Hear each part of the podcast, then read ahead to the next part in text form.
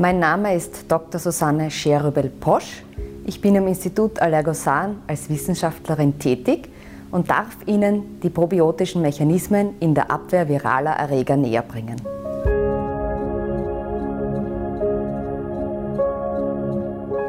In der Bekämpfung von Infekten spielen der Darm bzw. das Darmmikrobiom durch deren immunologische Funktion eine Schlüsselrolle. Die Immunantwort des Körpers ist maßgeblich durch das Darmmikrobiom bestimmt, welches pro- und antiinflammatorische Prozesse balanciert und somit die Immunantwort auf Pathogene steuert. Ein gesundes Darmmikrobiom ist daher essentiell für eine adäquate Immunantwort, die weder überschießend noch zu gering ausfallen darf. Besonders bei Atemwegsinfekten ist die Funktionalität des Darmmikrobioms und dessen immunologische Aufgabe von Bedeutung, da der Darm mit der Lunge im bidirektionalen Austausch steht. Über das Blut werden die im Darmmikrobiom gebildeten Metaboliten, aber auch Endotoxine in die Lunge transportiert und vice versa. Tatsächlich werden bei Infektionen in der Lunge Veränderungen im Darmmikrobiom beobachtet. Und die Immunfunktion der Lunge wird wiederum durch das Darmmikrobiom beeinflusst. Und hier kann man gezielt mit probiotischen Bakterien einen Beitrag im Kampf gegen eindringende pathogene Mikroorganismen leisten, die unsere vorhandenen symbiotischen Mikroorganismen unterstützen. Probiotische Bakterien sind in der Lage, effiziente Mechanismen, man könnte fast sagen Waffen, gegen Viren einzusetzen. Zum einen sind probiotische Bakterien in der Lage, das Immunsystem effizient zu modulieren und die epitheliale Barriere zur Infektabwehr zu stärken.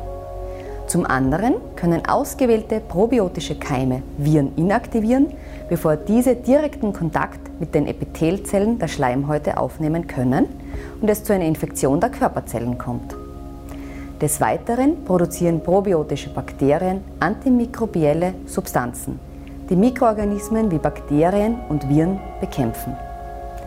Diese Waffen der probiotischen Bakterien, mit welchen diese die Eintrittspforten der Schleimhäute gegen Viren verteidigen, wollen wir uns nun genauer ansehen. Wir sehen nun die schematische Darstellung eines Querschnitts durch das Darmlumen, begrenzt durch Epithelzellen, die mit ihren Mikrovilli in das Darmlumen ragen.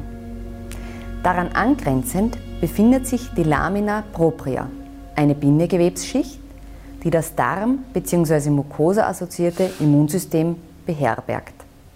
Im Lumen sehen wir probiotische Mikroorganismen, die in unserem Darm natürlich vorkommen, unterstützt durch jene, die wir über Multispezies Probiotika zuführen, um unsere Infektabwehr zu stärken.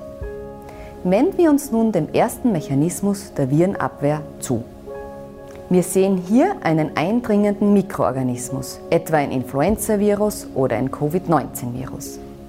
An dieser Stelle sehen wir probiotische Bakterien, beispielsweise Lactobacillen, welche die Fähigkeit aufweisen, dieses Virus an ihre Oberfläche zu binden.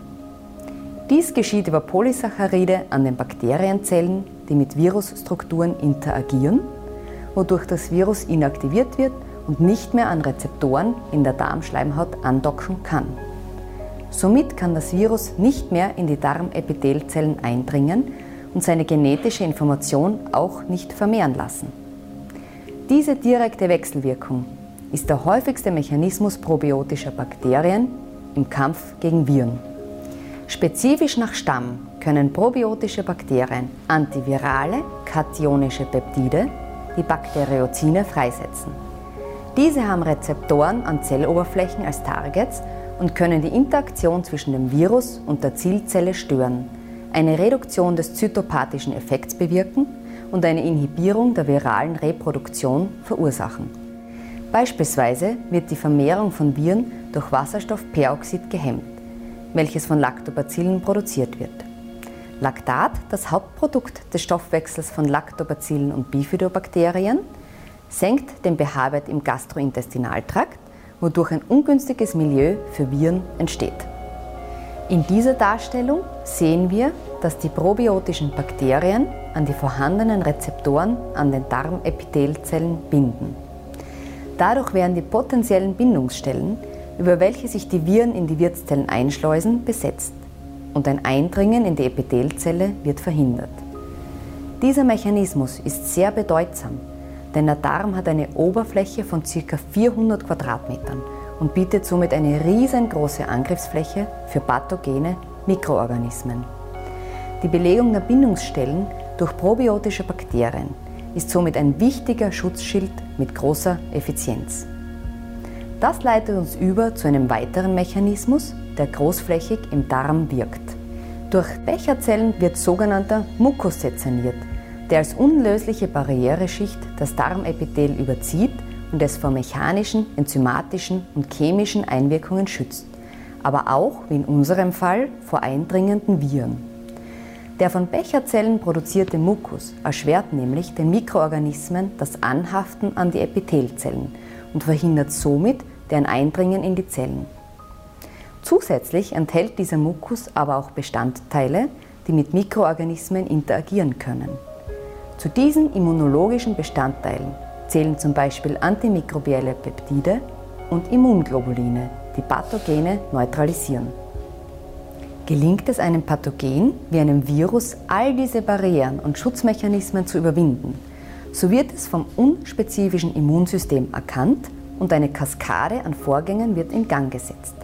Das Pathogen wird von dendritischen Zellen, Granulozyten, aber auch Makrophagen phagozytiert, das heißt aufgenommen oder aufgefressen, abgebaut und dann den Zellen des spezifischen Immunsystems präsentiert, wodurch dann in weiterer Folge über Aktivierung von B-Zellen spezifische Antikörper produziert werden, die dann wiederum an den Ort des ursprünglichen Infektionsgeschehens an der Darmschleimhaut zurückkehren können und effizient die Viren oder Bakterien bekämpfen.